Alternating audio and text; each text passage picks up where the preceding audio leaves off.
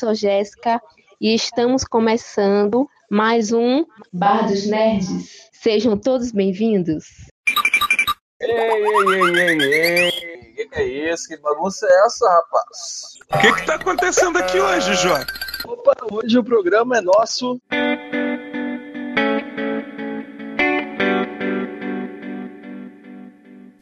Nós estamos então hoje com o programa Invasão Bar dos Nerds e é por isso que a gente tá de fora aqui. A galera tomou controle, tomou conta, tá aí no sistema operacional. Então hoje os ouvintes estão no controle do programa. Por isso a gente não vai mais se envolver. Eu, Misa e a Babi vamos nos retirar, mas antes vamos apresentar para vocês quem serão os apresentadores de hoje. É, os apresentadores de hoje. Vamos, inclusive, de vinheta especial pra galera. Nós teremos aqui hoje a nossa queridíssima Jéssica. O nome dela é Jéssica.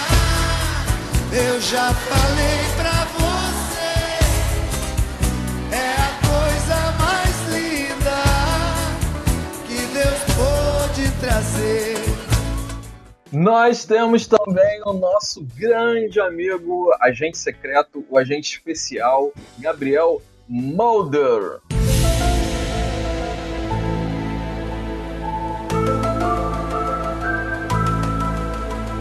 E também temos o nosso amigo, o queridíssimo Renê do Recrecast. Fala galera, eu sou o Renê do Vale e estamos começando mais um Recrecast. É isso aí, galera. Então agora vamos nos retirar porque o programa é deles. Então, com a palavra, a queridíssima Jessie. Bom, gente, como vocês sabem, eu vou falar sobre o Crepúsculo. Então vamos lá. E desculpem qualquer coisa porque eu estou nervosa. Tudo bem, Jéssica? A gente tá aqui pra te Tô ajudar. aqui pra te apoiar, Jéssica maravilhosa! Nossa, que animação é essa, mano? Fala um pouquinho pra gente sobre o que é o Crepúsculo, porque eu, pelo menos, não faço ideia do que é Crepúsculo. Fala pra mim o que que é isso. Respondendo a sua pergunta, é um filme sobre que é de vampiros e que no meio tem romance. No começo ela não sabia que ele era um vampiro, mas ela só soube depois. Mas nos outros filmes acontecem várias outras coisas. Sim, sim, mas foi uma franquia, né? Teve vários filmes dentro dessa, dessa mesma franquia. Sim, Ó, eu tenho um- uma história aí do Crepúsculo que nos últimos dois filmes, a minha namorada na época me obrigou a assistir os filmes. Pra vocês terem uma ideia, eu não gostava muito, ainda não gosto muito, né? Mas a minha namorada me obrigou a ir. Se se eu não fosse assistir o filme, ela terminava comigo. Pra vocês terem uma noção de como ela era apaixonada por Crepúsculo. Quem chamou, quem chamou? Que ele falou aqui que não gosta de, de Crepúsculo. Como assim, Renê? não, eu não gosto, mas eu assisti os filmes. Não fala mal do meu filho. Não, não estou falando do mal, tô falando que não faz a minha cara, entendeu? Mas essa realidade aí que o Renê viveu é a realidade da maioria de nós homens, meninas. A gente teve que é que ir no cinema assistir Crepúsculo. Fomos obrigados.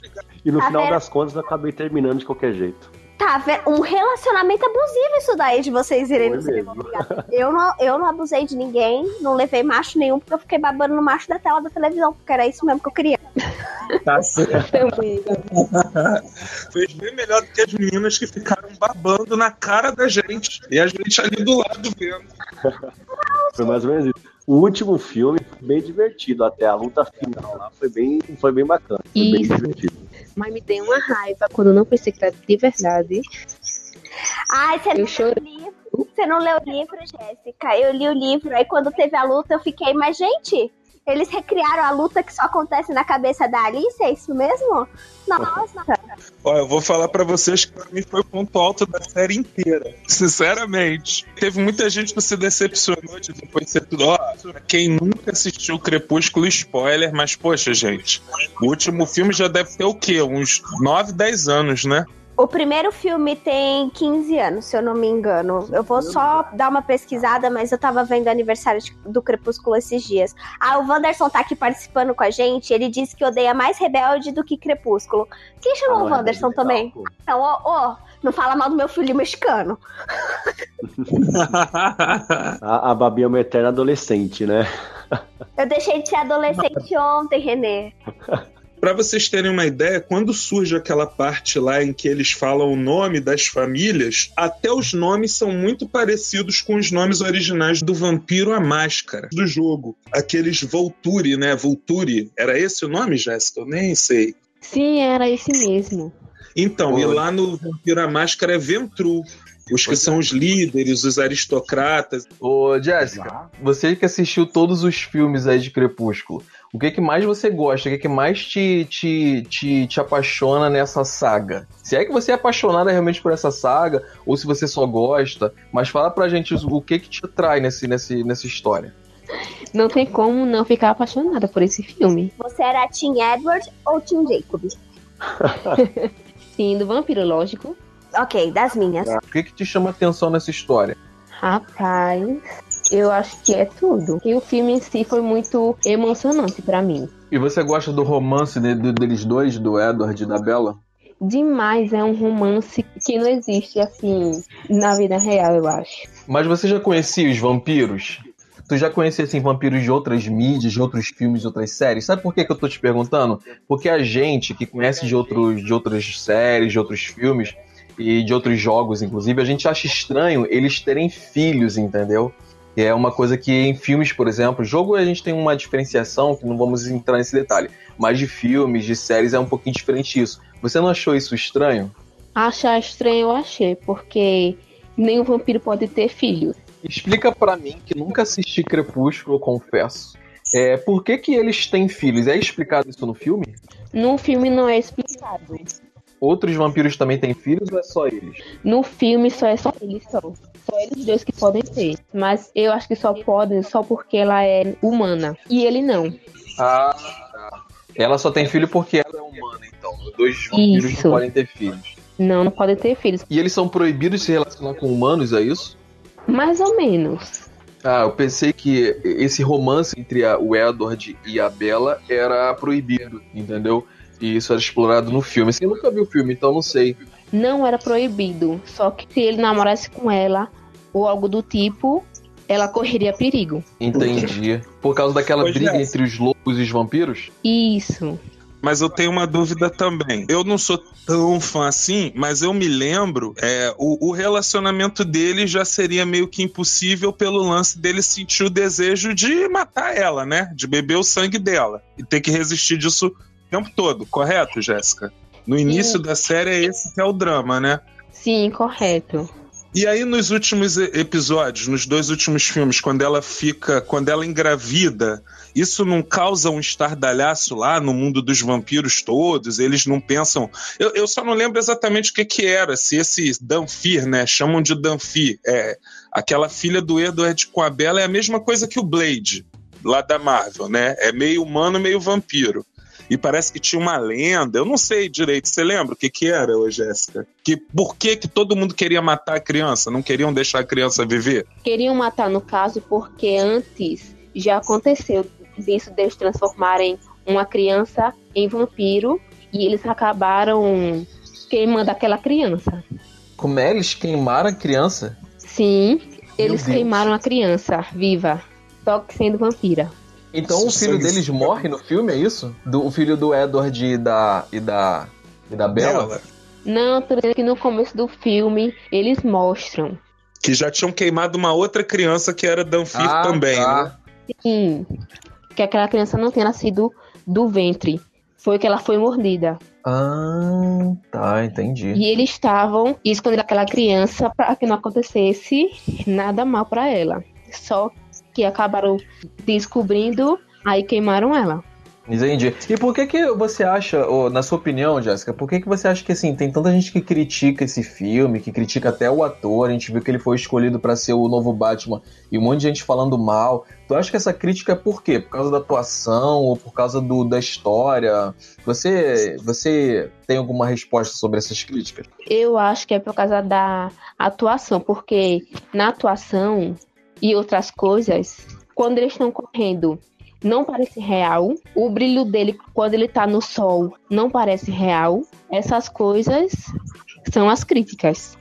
Mas você É. acha legal assim, toda a construção, inclusive dessa parte da biologia dos vampiros, vamos dizer assim, você achou legal? Por que, que eu tô te perguntando isso? Porque eu sempre fico nesse questionamento se a novidade conversa melhor com o público mais jovem. Entendeu? Eu tava acostumado lá com aquele negócio de Drácula de Bram Stoker, entrevista com um vampiro, que é outra série de livros muito boa da Anne Rice, só que era um troço mais pesado, mais carregado. E, e, e, esses vampiros novos aí do Crepúsculo, o que, que você acha deles, do formato deles? Esquece a crítica dos outros, a gente quer saber de você. O que, que você acha deles? Eu achei ótimo.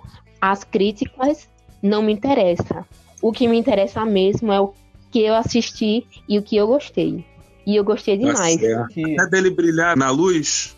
Até dele brilhar foi uma coisa mais belíssima do mundo. tá falando sobre, é sobre os vampiros ali no do Crepúsculo. E como eu não conheço muito bem a história, eu fico me perguntando assim. Quais são as outras características que os vampiros têm no filme, né? Porque vocês estão falando que é, o que é mais clássico é isso, que eles brilham no sol, né? Aí vocês falaram também que ele teve um filho com a, com a menina lá que era, que era humana. Ele toma sangue, ele tem o dente dele cresce. ahn, quais são as outras vulnerabilidades dele? Como é que ele morre? Porque na mitologia clássica do vampiro você tem aquela coisa, pra matar o vampiro você tem que ou arrancar a cabeça dele, ou enfiar uma estaca de madeira no coração dele. É, vampiro é, é, reage à água benta como se fosse ácido, sabe? Como é que era esse panorama dos vampiros lá no Crepúsculo? Não. De Hum. arrancar a cabeça tinha, que eles arrancavam. Mas negócio de estaca não tinha. O dente deles não crescia. Era normal o dente. E eles só tomavam sangue só de animais, não de humanos. No caso, os Curly, né? No caso, o, o- o da família que se envolveu com a Bela. Só Era tipo, ele. Né? Era uma regra deles, não vamos beber sangue. A necessidade de beber eles tinham, né? Tinham. Peraí, vamos falar do meu filho. Qual A deles? questão do crepúsculo. Ah, tá. Eu acho que tudo. Eu também tava acostumada ali com Drácula, com entrevista com vampiro e tal. Só que o que acontece é que a, a, a Stephanie Meyer, ela foi muito esperta. Ela se ligou numa coisa, cara. Porque você tem que fazer o vampiro ser fofo. E aí ela meio que criou a própria versão de vampiros dela. Então, é, você não vai ter ali, respondendo a pergunta do Gabriel, você não vai ter ali é, a questão da água benta, você não tem a questão do sol, por exemplo, eles saem no sol, eles podem andar de dia e tal. Então, ela criou uma nova versão e estabeleceu um romance. Cara, ela foi muito bem sucedida nesse, nesse sentido, porque ela pegou um ser mitológico que era pra dar mó medo e transformou no príncipe encantado, cara. Ela foi muito inteligente. Muito inteligente. Uhum. Isso se Sim. não é uma consideração dos próprios vampiros, né? Pra gente perder o medo deles, né? Sim. Mas eu gostei de uma coisa que a Jessica falou aí, cara. Eu gostei muito do de ela ter falado assim, é, ah, eu, eu não, não me importo com o que a crítica fala, não me importo com o que as pessoas falam. Eu assisti, eu gostei, pra mim isso é o que importa. Isso, essa autenticidade, eu acho que é o mais importante, porque a gente tá vivendo numa era em que as pessoas estão vendidas, elas estão assim, é, elogiando ou criticando o que a massa elogia ou critica. E eu gosto muito dessa autenticidade. E Jéssica, eu aprendi nesses minutos aqui, eu aprendi mais sobre Crepúsculo do que eu já tinha aprendido na minha vida inteira. Então foi muito bom ah, você ter falado sobre esse assunto aqui. Mas a gente não vai falar só sobre coisa que eu não entendo, que eu não conheço aqui. A gente vai falar também sobre algo que eu entendo melhor, eu conheço mais. Eles têm um representante praticamente de dentro da que conhece a verdade de dentro. Então a gente vai falar sobre Arquivo X, não é isso, Gabriel? Opa, isso aí é comigo mesmo.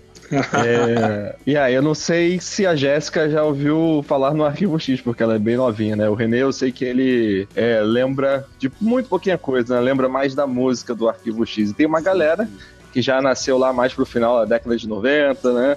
E que não conhece muita coisa do Arquivo X, afinal de contas a série estreou em 93, teve nove temporadas, que a gente chama de temporadas clássicas, que foi até 2002. E foi um marco para a televisão. Inclusive, um detalhe curioso que acho que a Jéssica vai ficar animada é que quando é, queriam fazer um seriado como Arquivo X, na verdade eles queriam que fosse um seriado sobre vampiros. É mesmo? Ah, eu já Exatamente. E aí o, o, dire... o criador da série, o Chris Carter, na verdade apareceu com esse roteiro falando sobre é, atividades paranormais, sobre uma grande conspiração é, governamental, e ele comprou a briga para conseguir é, realizar ali o Arquivo X. Então, essa coisa é um pouco engraçada ali, né? O Arquivo X ele foi lançado pela Fox em 93 e um pouco depois a Fox acabou lançando o seriado da Buffy, a Caça a Vampiros, né? Ou seja, eles estavam realmente focados em ter uma história de vampiros ali na década de, é, de 90.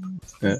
E para quem não conhece a série, o Arquivo X ele fala sobre é, dois agentes do FBI, né? É, primeiro o Fox Mulder ele investigava uma seção do FBI que se chama Arquivo X, que tratava exatamente de casos que não eram possíveis de serem solucionados pela lógica científica. Né? Então ele investigava exatamente os casos de relatos de, de abdução, é, de monstros, enfim, de qualquer coisa inexplicável. Né?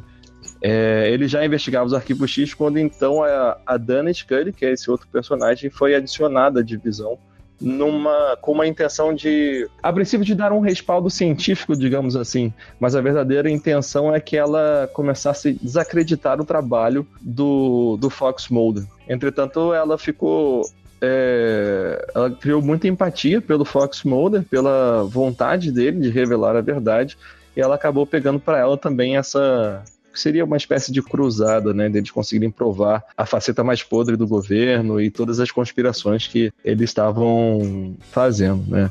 Gabriel, é o seguinte, você falou que eu lembro muito da música. E realmente hum. a música do Arquivo X me marcou muito, porque quando eu lembro da música, eu lembro que eu sentia medo quando era criança. Uhum. Só de ouvir a música da abertura. É, uhum. eu, eu, assisti pouquíssimos episódios, assistia com a minha mãe, mas eu morria de medo do Arquivo X, eu não sei porquê, porque depois nunca mais voltei a assistir. Arquivo X é uma série que dava medo realmente?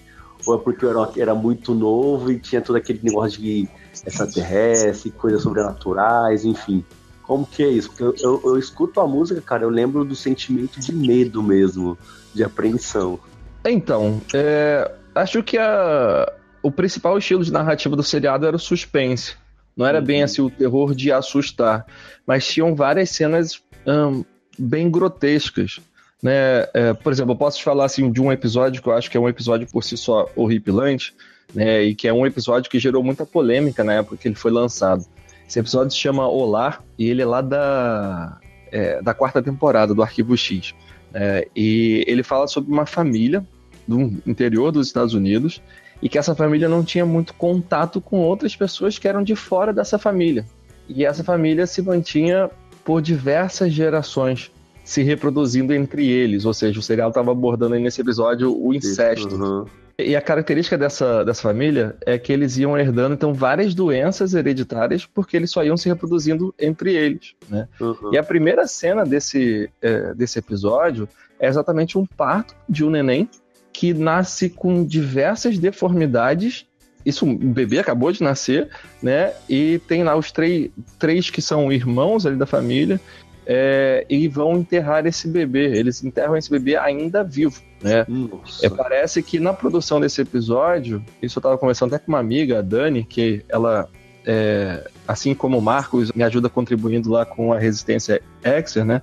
Que a gente faz um podcast só dedicado ao Arquivo X, e ela estava me contando que eles editaram o som porque o bebê, ele gritava, chorava até o momento que era enterrado, sabe? Depois que os irmãos enterravam, jogava areiazinha assim em cima do bebê, é que abafava o som do, do choro do neném. Mas, então, assim, bom. Nossa! Então, claro, esse episódio é terrível, né? Eu sei que o programa hoje é de vocês, mas eu gostaria de, de responder também essa pergunta pro Renê, falar para ele ficar tranquilo, você tinha toda a razão de ter medo de Arquivo X, pelo seguinte, a série foi revolucionária, e o Mulder me corrija se eu errar em algum ponto aqui, mas a hum. série foi revolucionária em diversos aspectos. Inclusive, já existia esse formato do monstro da semana. Mas o formato de ter um monstro na semana e ter uma outra trama maior acontecendo, que em cada episódio eles só davam algumas pistas, alguns detalhes, eu acredito que isso foi graças ao Arquivo X. O Arquivo X é que trouxe essa inovação. E por que que eu acho que você tinha medo, Renê? Porque eles lidavam. O Chris Carter deu um tiro certeiro em, ao invés de usar vampiros, usar os medos reais da época. Todo mundo tava nessa paranoia. Antes do ano 2000, tava maior neurose de que se o mundo ia acabar ou não ia acabar em 2000. Depois teve aquela história do bug do milênio. E o, o Carter, o, o pessoal, a equipe do Arquivo X, eles trouxeram todos os medos reais que as pessoas tinham na época, fizeram isso de uma forma muito realista dentro da série, como o Gabriel deu exemplo aí desse episódio, que obviamente é, se inspira lá em Massacre da Serra Elétrica, nessas famílias relevantes, né, que eles chamam. Não sei se é uma coisa que tem fundamento na, na realidade, mas essa coisa de famílias incestuosas e tudo mais é um medo perene, real, principalmente lá nos Estados Unidos. E eles geralmente não davam uma conclusão, René. Não, você não tinha aquele alívio no final de pensar assim, ufa, eles acharam um monstro e mataram um monstro, e agora eu posso dormir Ô, tranquilo. Não, Ah, não, não? terminava assim. Sempre terminava é, te deixando com mais uma pulga atrás da orelha. E eles raramente resolviam o problema. Então era extremamente assustador, Renê. Eu tenho uma pergunta pro Gabriel. Gabriel, você disse que a série tem nove temporadas, né? E o que Então, na, ela na verdade tem tem mais? Isso, são 11. Ah, começou em 93 e foi até 2002, né? Tive- Teve nove temporadas.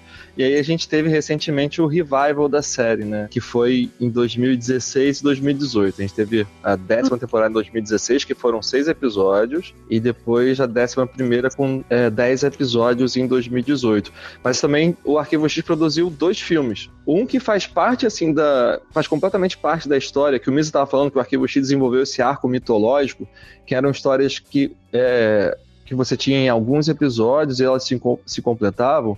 A gente tem um filme que acontece ali entre a quinta e a sexta temporada, em 1998. é, tem tudo a ver com a mitologia da, é, da série. E aí depois, quando acabam essas nove temporadas, va- vai ter um outro filme em 2008, e que aí é um filme que eh, não foi tão bom assim quanto o filme de 98, foi mais como se fosse um, um episódio desse com início, meio e fim, por ele só, né? O chamado Monstro da Semana. E aí- mas eles fecham, eles fecham tudo. Todas as temporadas terminam e a série finaliza. É, pois é, essa é uma grande discussão, né? Até com o final do Game of Thrones que o pessoal não gostou, né? Os fãs do Arquivo X estavam zoando os fãs do Game of Thrones, falando: seu final foi pior que o meu. Porque é, uma espécie de fechamento, mas não era bem o fechamento assim que os fãs queriam, né? A gente não tem muitas respostas. É, algumas histórias continuaram em aberto e a própria história dos dois agentes, do Fox Mulder e da Dana Scully, é, não ficou muito bem fechada ali, né? Então a gente se pergunta até mesmo o que, que foi essa 11 primeira temporada, se ela foi real ou se tudo não se passou no universo paralelo. Então, eu já falei um pouco do Fox Mulder da Dana Scully, né? E teve um outro personagem é, que foi o Canceroso. Né? Na verdade, o Arquivo X era conhecido como uma série assim que não dava um nome próprio para os personagens, e sim apelidos, né? É, o Canceroso era esse personagem sombrio, era um senhorzinho que ah, ah, ele só fumava nos episódios. Ele aparecia assim no plano de fundo e fumando. E na verdade ele foi se revelando ao longo dos episódios como o grande conspirador, né? É, a, grande mente por trás da, é, de uma conspiração que iria é, destruir o planeta, digamos assim. Né?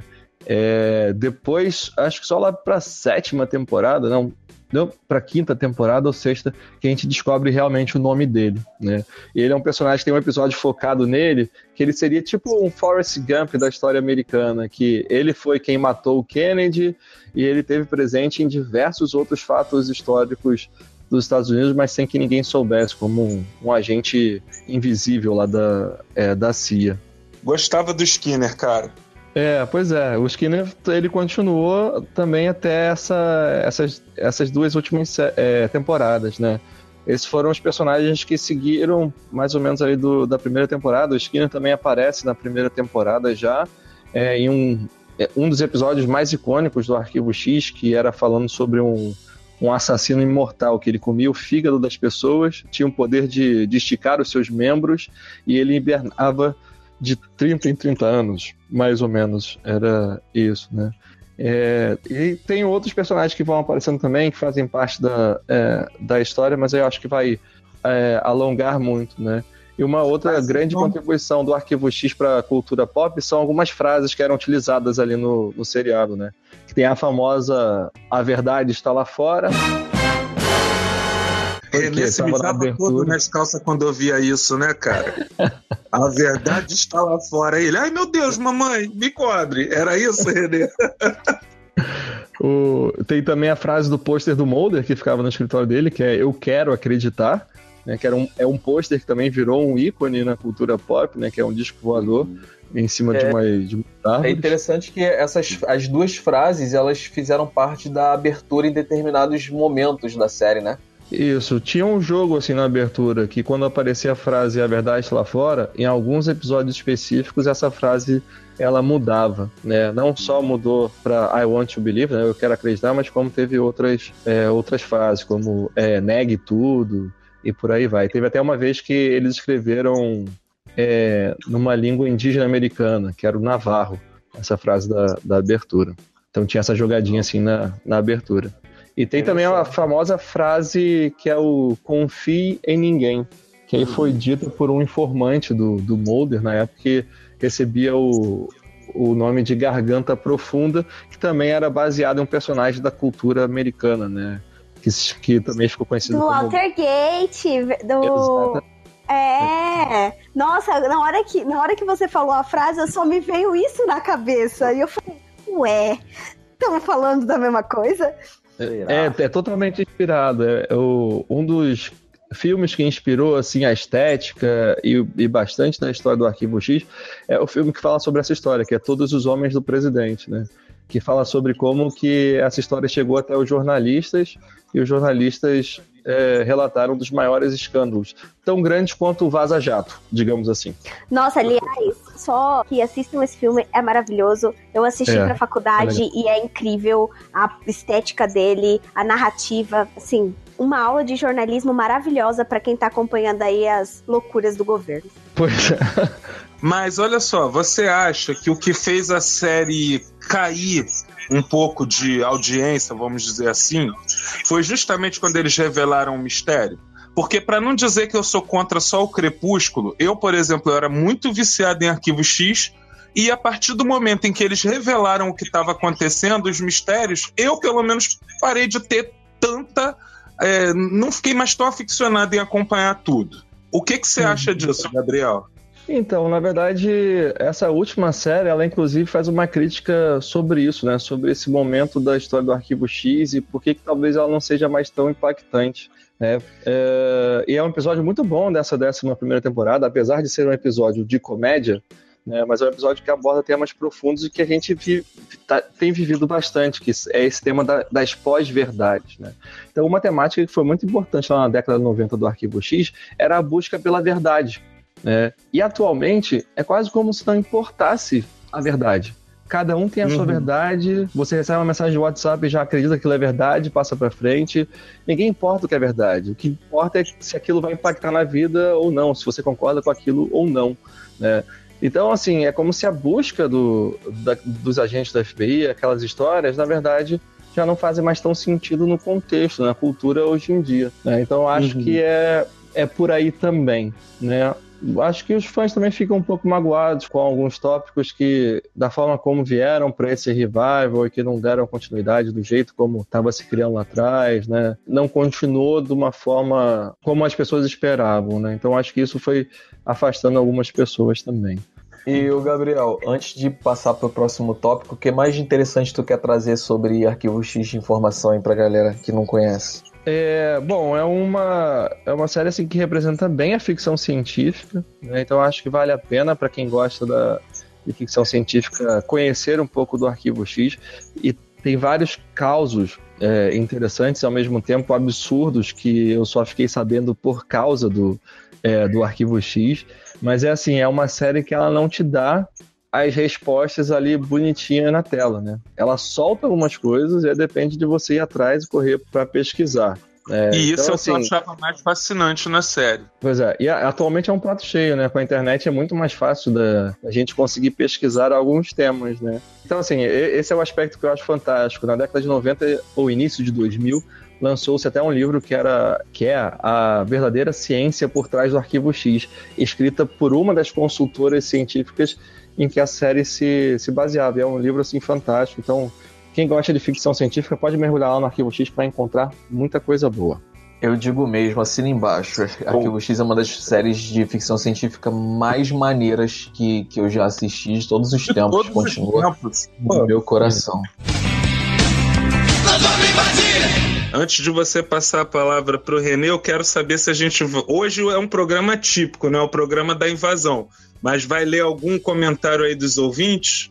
Não, Que o Wanderson. Lira, Wanderson Lira, que é outro amigo que tá sempre aqui com a gente. Fala, Wanderson. Falou aqui, é. Amantes de Anos Incríveis, adorava essa série. Oh, baby,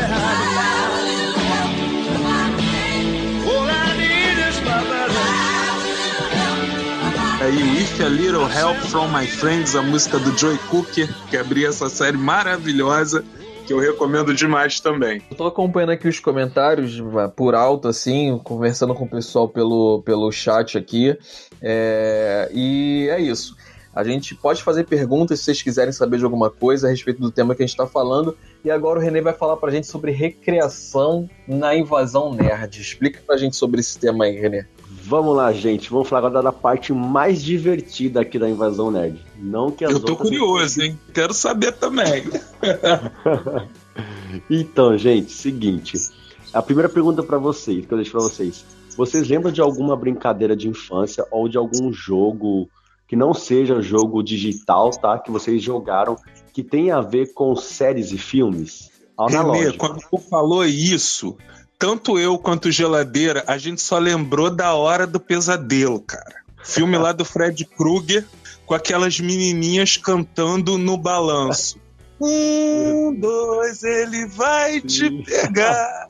Três, quatro, fecha sua porta. Cinco, seis, pegue o crucifixo. Sete, oito. Só lembramos disso, cara. Inclusive, inclusive, cara, tem- a gente uma vez eu tava no hotel trabalhando, né? E o tema de fundo da brincadeira noturna era essas menininhas cantando essa música. Brincadeira noturna. Noturna. né? Graças a Deus eu não tava nesse lugar. Pela madrugada, eu não ia dormir nunca. Sangue de Jesus tem poder, gente. Tá amarrado em nome de Jesus.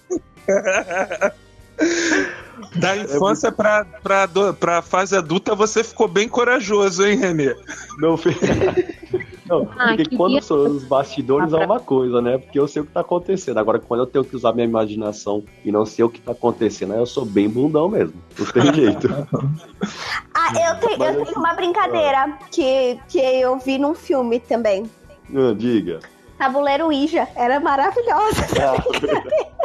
Oxe, lembrou bem, hein, Babi? Pode crer. Foi mesmo. Pô, quem não jogou o Tabuleiro Ouija depois de ter visto o filme lá do, do Ouija, gente do céu? Com Eu joguei. É que aqui no Brasil. Ou fez o tabuleiro, olha- ou fez a brincadeira do copo também, que é bem parecida com a do tabuleiro, né? A do copo também, a do copo também rolou. Fiz o caminho inverso. Eu fiz a brincadeira do copo e nunca vi o filme porque eu fiquei com medo. É, Mas assim, gente, é, para falar de brincadeiras e jogos, é sempre legal a gente contextualizar o que é uma brincadeira e o que é um jogo, né? É, Vocês sabem a diferença o que é um jogo e o que é uma brincadeira? Não. Não, conta pra nós. Bom, por exemplo, um jogo é tudo que tem regras claras e estabelecidas. E sempre tem um vencedor. Isso é um jogo. O jogo sempre vai ter um vencedor ou vários vencedores e tem ra- regras específicas que elas não podem ser deturpadas, né? não podem sair. Já uma brincadeira é, é muito maleável. Ah, e o jogo também ele é sempre comandado por alguém. Independente do jogo que você vá jogar, de como ele seja, sempre uma pessoa está à frente comandando. Agora uma brincadeira é algo espontâneo. Por exemplo, um pega-pega é espontâneo, tem regras estabelecidas, mas elas são maleáveis. Dependendo da rua que você mora, tem uma regra diferente no pega-pega, ou até mesmo no pique-esconde. E não tem uma pessoa que está comandando aquilo. As, as- todas as crianças comandam e todas têm voz para aquilo fazer, para aquilo acontecer. Essas são as regras básicas. E dentro do jogo tem os grandes jogos, que são aqueles jogos que, por exemplo, como eu citei agora há pouco, o jogo que acontece no hotel à noite. Então aí sempre fazia no hotel alguma brincadeira noturna que remetesse a algum filme ou remetesse a alguma série, e sempre uma série de terror. É, alguns dias atrás eu estava em São Paulo e eu fui trabalhar no hotel Fazenda. Então você imagina que tem muito mato, né? Tem bichos, enfim. E nós fizemos a brincadeira noturna que chamava A Freira. Misericórdia, pai, já tô rezando Do- aqui. do- Ai, amo. algum- Meu filme. Amo, amo demais. Então, filme de terror eu não assisto, eu não gosto. Eu fico Ah. só sabendo da história depois e depois eu vou montando o jogo em cima do que me contaram no filme. Porque o filme eu não tenho coragem de assistir. Mas na hora de montar o jogo, a gente sempre pega uma ambientação, pega umas caixas de som, espalha pelo hotel, uma trilha, uma trilha macabra. Sempre tem uma, uma ou duas pessoas vestidas com, de freira ou com algum personagem do jogo. Então, os jogos basicamente funcionam dessa maneira. Jogos noturnos de terror. Aí também tem. A gente vai muito no hype de filmes que estão no momento. Por exemplo, a gente criou um um pega-pega Harry Potter. Na época que saiu o último filme do Harry Potter, a gente fez um pega-pega Harry Potter. E nada mais é quando eu pegava uma pessoa, ou eu tinha que falar alguma frase do Harry Potter para a pessoa ficar paralisada, e tinha que transformar ela em alguma coisa. Por exemplo, eu pegava a pessoa e falava, sei lá, fala uma frase aí do Harry Potter, de uma magia. Expeliarmos. Experiarmos. Vou virar pra pessoa, falava experiarmos, e falava assim: agora você vai ter que imitar, sei lá, um cavalo. A pessoa tinha que ficar lá imitando um cavalo até vir alguém e montar nessa pessoa, entre aspas, tá, gente? E montar nessa pessoa para poder sair e continuar o pega-pega lá, continuar correndo. Então, tem isso que a gente vai usando algumas coisas que estão no hype, né? Alguns filmes ou séries. Ô, Renê, Oi. o Carlos César ele falou que ele trabalha com hotelaria e ele disse que o pessoal faz isso no resort que ele trabalha, o pessoal do esporte e lazer. Deve ser mais ou menos a tua área, né? Isso, é, é isso mesmo, cara. Hotel, dependendo do, do tamanho, do, de como é, todos eles fazem, né? assim, dependendo do tamanho do hotel. Se, se tiver uma equipe de lazer, todas as equipes de lazer fazem, porque é uma grande sacada para conquistar as crianças e principalmente os adolescentes das brincadeiras noturnas, né? Porque adolescente sempre é corajoso, né? Aí sempre quer fazer brincadeira noturna, então é uma, uma boa sacada para atrair esse pessoal para participar e formar um grupo tal. Os hotéis inve- investem bastante nisso e é um- uma coisa saudável, né? Uma brincadeira ali, bem divertida. Aí aí quando você falou Muito né, legal a sobre. ideia, cara. Eu não conhecia. Muito quando você legal falou mesmo. sobre, sobre brincadeiras, sobre jogos relacionados a filmes, eu não lembrei de nenhum jogo que eu tenha jogado, que tenha brincado assim relacionado ao filme, mas eu lembrei de filmes que têm jogos ou que são baseados em jogos. E aí eu lembrei, por exemplo, de Jumanji, que eu acho que é o primeiro filme que eu tenho em mente que, que assim, tem todo um jogo em volta daquilo. Que é, depois teve até um novo Jumanji agora, que eu gostei pra caramba, com o The Rock. É, lembrei do Cry Wolf, que é o jogo da mentira, que também é um jogo que acontece numa faculdade, de falam sobre um assassino e começa a acontecer os assassinatos. E de e agora, recentemente, teve um jogo que eu passei se surfando na Netflix, que era Monopoly, se eu não me engano. É um filme baseado nesse jogo, achei uma loucura. Eu não conheço o Monopoly, eu vou dar uma pesquisada depois. Tipo o banco imobiliário, né? Monópolis. É, mas é como que seria um filme co- com isso? Eu não faço ideia porque eu não tive falou- coragem de assistir. Jota, você falou, lembrei daquele filme que a gente adorou, O Mundo Animal, que eles jogam pedra, papel Isso. e tesoura no Verdade, olha só, depois do, o- do Renan, dá uma olhada, cara. É muito maneiro esse filme, é um filme é, oriental. E o filme todo, assim, o filme inteiro acontece é uma competição de pedra, papel e tesoura. Mas o filme é muito maneiro. E muito Ah. inteligente também o filme. Muito legal mesmo. E o- eu lembrei de outro aí, Jota, Antigão. É aquele, não vou lembrar o nome, mas é aquele filme que eles pegam o computador que, que jogava xadrez. Aquele computador que joga xadrez e colocam ele como o operador do sistema de armas nucleares.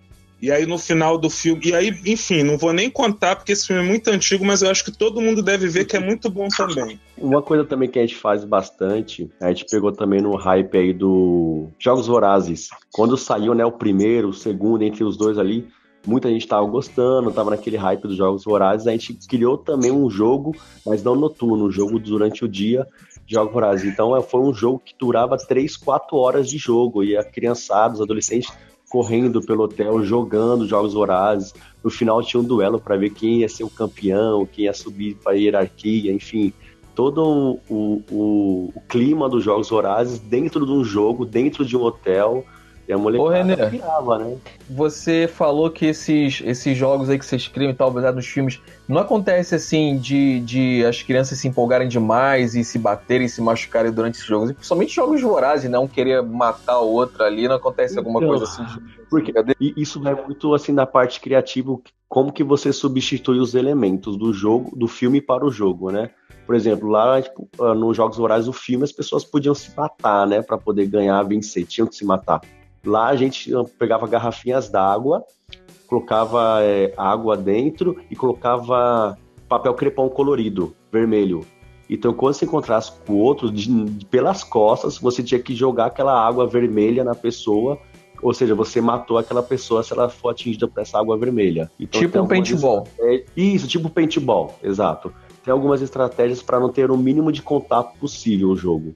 Aí tinha coisas Maneiro. que você conseguia montar vida, remédios, tinha como você pegar imunidade também para ninguém te atingir. Tem várias coisas que a gente vai colocando como elementos. Eu tô quase pedindo o endereço desse hotel porque eu tô com vontade até de ir pra lá levar minha esposa pra brincar com vocês, cara. Pô, não, cara, mas assim, tem, tem hotéis que assim, são atividades bem elaboradas que requerem assim, bastante tempo para planejar e executar a atividade, né? Então, são atividades que acontecem de três, como eu disse, três, quatro horas. Uma vez eu fiz atividade no hotel que nós começamos às 10 da manhã e acabamos 5 horas da tarde. Porque todo mundo tava muito divertido ali na cadeira e, meu, assim, é o tipo de e o hotel que eu vou, é um hotel com aquela galera que tem um pouco uma classe média alta e vive em apartamento. Aí quando vai para um hotel assim, fazenda, a galera se solta para correr, né? Corre o ano todo, é sempre escuro, Uhum. às vezes faz alguma coisa extracurricular, mas não muito. E quando chega lá, se sentem crianças novamente, né? Então a ideia é sempre essa, levar coisas interessantes, filmes e séries, né? Principalmente, que as pessoas vão se entregar à brincadeira. O obje- objetivo principal é esse. Que eles se entreguem ao, ao ato de brincar, né? Que seja espontâneo, que eles queiram participar daquilo e não sejam forçados a estar participando. Gente, fiquei imaginando aqui agora como seria uma brincadeira de jogos mortais. Ia ser ótimo, ia ser bacana. Quem ia ficar Mas- preso e ter que serrar o pé, né? Ai, que horror! o, Carlos, o Carlos César estava falando, aqui no hotel, a onda agora é Airsoft. É, eu joguei Airsoft. Na verdade, o boy, ele é praticante de Airsoft. Gente, eu me sinto no meio de um Call of Duty toda vez que eu vou pra um jogo de Airsoft. É real. Sério, eles se vestem assim, as armas são muito parecidas, são Mas bem... explica pra bem- gente aí como é que é esse jogo. O Airsoft? Isso. Isso. Call of Duty. Então, o Airsoft basicamente é um jogo de guerra, só que assim, pensa que ele é um Call of Duty com você. É como se fosse um paintball, só que não é um paintball. As bolinhas, elas são de PVC e as armas, elas são réplicas quase que reais das armas E dói de pra verdade. caramba. E é, é quase um, um campo de guerra real. Na verdade, é um campo de guerra. E aí, os monitores, que são as pessoas que, que fazem a missão, ela- elas dão uma missão pra você fazer, divide o time em dois. E, por exemplo, é polícia contra terroristas. Aí os terroristas têm que montar uma bomba em É o polícia ladrão chique, gente. é muito legal. Em três bases. E a- os policiais, os, os antiterroristas têm que impedir que os, os terroristas é, implantem as bombas e tem que matar todos os terroristas, entendeu? Então é muito bacana, porque você está realmente incluso naquilo. E os cenários, às vezes, é, por exemplo, aonde o boy costuma jogar, é na verdade um terreno onde eles montaram realmente um cenário de guerra. Eles colocaram viga, carro, eles colocaram várias coisas, então você se sente Ah, ali num cenário de guerra. É muito É bacana, um, é bem up, é um upgrade do paintball, né? Sim, muito. Isso, isso, é um upgrade de paintball. Basicamente é isso mesmo. É bem, bem, bem divertido também, eu joguei algumas vezes. É bem legal. Pô, maneiro. Agora, ô Renê, tem mais alguma coisa interessante aí pra, sobre esse tema pra você trazer pra gente? Pô, cara, uma coisa interessante, eu vou falar um pouco de umas, algumas vivências que eu tive com, brinca, com brincadeiras voltadas para séries e filmes, enfim, até jo em jogos. Uma vez, é, um casal idoso, deviam ter os seus 70 a 80 anos mais ou menos, viram a gente brincando, né, de um jogo lá à tarde. Falei assim, falei, ô tio, que chama, que me chamou de Limão, né? O teu apelido de Limão no hotel. Ô Limão, é, o que, que vocês estão fazendo aí? Deixa eu entender o que vocês estão fazendo. Ah, ele tá fazendo assim, expliquei como que era o jogo. Ah, a gente pode participar amanhã das brincadeiras? Eu pensei, ah, falei, poder pode, mas a gente vai correr bastante, hein? Não, não tem. Só porque vocês têm mais idade, a gente não vai perdoar também, não. Vai, vai, é a mesma coisa. Eu falei, não, a gente participa junto e a gente tenta, tenta acompanhar vocês. No dia seguinte, a gente fez uma, uma batalha. Era, era como se fosse um, um jogo de futebol só que com tinta e sabonete. Meu, era uma confusão o jogo, era, era muito divertido. E eles, é, pra vocês terem ideia, o, o senhorzinho, que era o seu Geraldo, ele foi o campeão do jogo, foi o último a sobreviver na partida. e assim, foi, tão, foi muito gostoso que depois ele deu o testemunho dele, falou: ai, ah, gente, muito divertido, gostei muito de vocês. Mandou um e-mail para a empresa, falou para os adolescentes para eles não perderem essa fase da vida, que é muito importante, vocês têm que é, se permitir experimentar essas coisas, né? Todos os adolescentes querem ser adulto, né? Mas quando a gente quer ser adulto, putz, meu, é tão bom quando a gente era criança ou adolescente, aproveitar as coisas sem muita cobrança, né? Então, para eles se permitirem brincar, né? Então, acho que até uma mensagem que eu deixo aqui para a galera que está nos ouvindo, que vai nos ouvir, é permitam-se brincar quando tiver a oportunidade de brincar, né? Se, se deem esse prazer, esse luxo de brincar, porque brincar realmente para um adulto é um luxo. Para mim, eu vivo disso, vivo de brincadeira, dou aula de recreação, dou aula de pós-graduação para professores que querem brincar, aprender a brincar. Então, mas para algumas pessoas é uma realidade tão distante. Até pergunto para vocês, quando foi a última vez que vocês realmente brincaram? Que não seja alguma coisa eletrônica. Pô, ia te perguntar agora se o RPG valia, contava, cara, mas a gente só joga online hoje em dia. É, então. E assim, o físico, o tato ali, né? Você tá olhando, tá olhando pro outro, é tão, é tão importante isso, isso conecta muito as pessoas, né? Não que a internet não conecte assim as pessoas profundamente, conectam, né? o podcast está aqui com, com, isso, né? Todos somos conectados de certa forma, grau intensidade pela internet, né? Mas também mais o presencial, o pessoal é muito importante, né? Principalmente para essa fase da adolescência que você está se descobrindo, descobrindo quem é você, né? Quem é você no mundo. Então, acho que isso é, é extremamente importante. Muito bom, cara. Muito legal essa mensagem. É, vou até parafrasear uma mensagem que é riquíssima, importantíssima. Acho que deve ser mantida gerações após gerações para a gente renovar o espírito que é. Se você é jovem ainda, jovem ainda. Jovem ainda, amanhã velho será, velho será, velho será.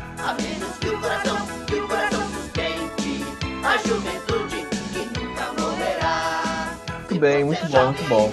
Enquanto, eu, enquanto a gente. Mas a verdade é essa, né? Enquanto a gente mantiver é, a, a, os valores de uma criança no nosso coração, a gente hum. não vai envelhecer nunca. Só vai, vai envelhecer o corpo mesmo, porque a mente e o coração continuam jovens. Muito bom, cara, muito bom. Antes de, de encerrar, eu quero uh, agradecer primeiro os seguidores que, que a gente tem aqui, o pessoal que acompanhou a conversa e gostou tanto desse papo com os nossos convidados aqui que eles seguiram a gente, que foi o, o Elton, o Matheus, o Watanabe. E, cara, a gente chegou no Japão, a parte mais distante do mundo, porque a gente tem um seguidor aqui que eu não consigo pronunciar, porque é em japonês aqui, mas quero agradecer também por estar seguindo a gente. Não sei se está entendendo o que a gente está falando, mas muito obrigado por estarem seguindo aqui a gente. Quero agradecer também especialmente, muito especialmente, os nossos convidados hoje, que foram os apresentadores do Bar dos. Inclusive agora deixar espaço para vocês divulgarem onde a galera pode encontrar vocês, né? Então vamos começar aí por ela que falou primeiro, a Jéssica. Jéssica, fala aí pra gente onde o pessoal pode encontrar você e muito obrigado por você ter participado com a gente hoje. De nada, foi um prazer participar e obrigado por me escolherem. O prazer foi todo nosso, Jéssica. Nós gostamos muito da tua presença e o bar tá sempre aberto aqui para você. Você é uma pessoa muito querida aqui, né, do Bar dos Nerds. Também tivemos a presença dele, né, do, do nosso agente, querido agente secreto, Gabriel Molder. Cara, muito obrigado também pela sua participação. Deixa aí pra, pra galera que quiser ouvir mais sobre vocês, onde é que eles se encontram. Valeu, pessoal. Valeu pelo convite. Sabe que para falar sobre Arquivo X não precisa muito, né? É só me colocar aí que eu saio falando. É, eu falei aqui durante, durante o programa, né, que eu faço um podcast, se chama Resistência Exa. Então pode procurar aqui no Catbox ou no qualquer outro agregador que você usa para ouvir podcast. E pode seguir lá no Facebook também a página da Resistência Exa. Só procura lá. Valeu. É isso aí, eu super indico, porque Arquivo X é um assunto que a gente tem que falar aí até que volte. Tomara que Olha, volte eu aí. sinceramente tava, tava pensando aqui, ô Jota, que esses temas que foram tragos hoje, a gente pode até futuramente fazer um pro- outros programas especiais só com esse assunto. Programa só de Crepúsculo, um só de Arquivo X, um só sobre recreação e jogos envolvendo filmes e tudo mais, que essa parte então do Renê trouxe uma luz pra mim. Eu, eu tava preocupado com o programa que eu falei, gente, meu Deus, eu não pensei em nada. E agora, depois que o Renê falou, já veio um monte de coisa na mente. Queria falar, perguntar pra ele sobre esses jogos imersivos aí também de investigação. Se vocês estão fazendo isso lá no hotel também. Mas a gente pode deixar isso pra, mais pra frente, pra uma parte 2. É, boa. A gente faz um específico de cada assunto e chama vocês aqui. Para cada um dos assuntos, a gente chama um de vocês pra gente falar mais sobre esses assuntos. Vamos planejar isso aí pro, pro futuro próximo.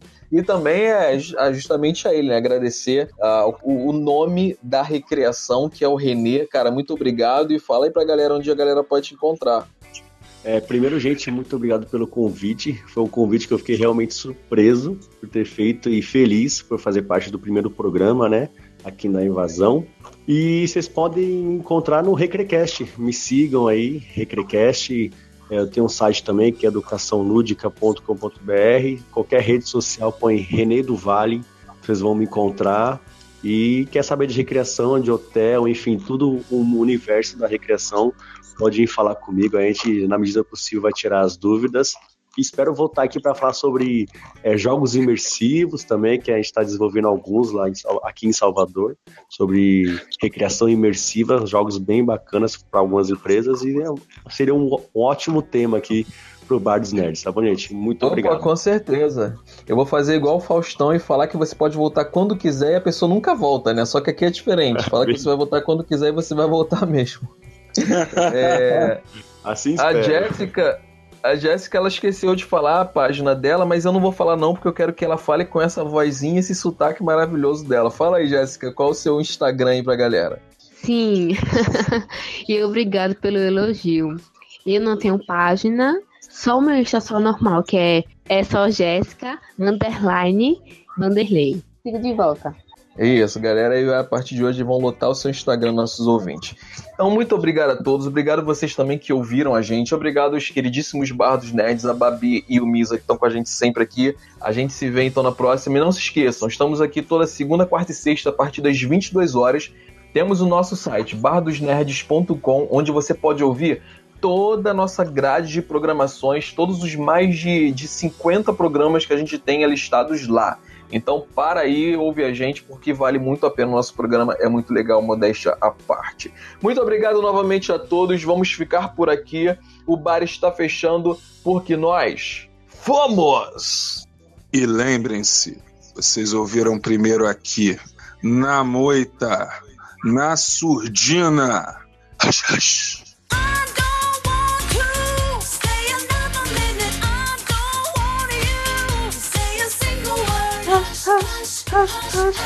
Vai, Babi. Hush, hush, hush. Vai, Babi, continua. Valeu, gente. Eu vou voltar pro meu churrasco agora. Ô Jéssica, nem tu tá sabendo seu nome no Instagram, então eu posso errar seu nome ao vivo também. Não tem problema. Renê falou que ia pro churrasco, eu até falei, ia pensar, pra- pedir pra falar, "Pá, traz uma picanha, mas eu lembrei que eu tô diminuindo a carne vermelha. Não traz picanha não, nem gosto disso. Se chamar, Mas tem frango mais também. Bia, se chamar A geladeira mandou a real. churrasco, A geladeira disse aqui que o René correu pra não pagar a conta. É, Se Tem sempre um, churrasco, se Chama chamar Babi mal. pro churrasco, o feijão tá garantido, hein? pô, Opa. com certeza. Me chamar que eu vou, mentira, vou não. Ô Jéssica, você é de qual estado? Sou do estado de Alagoas. Muito, muito gostoso mesmo esse sotaque, cara. Vou, vou um dia visitar sua cidade só pra ficar ouvindo a voz de você. Ah.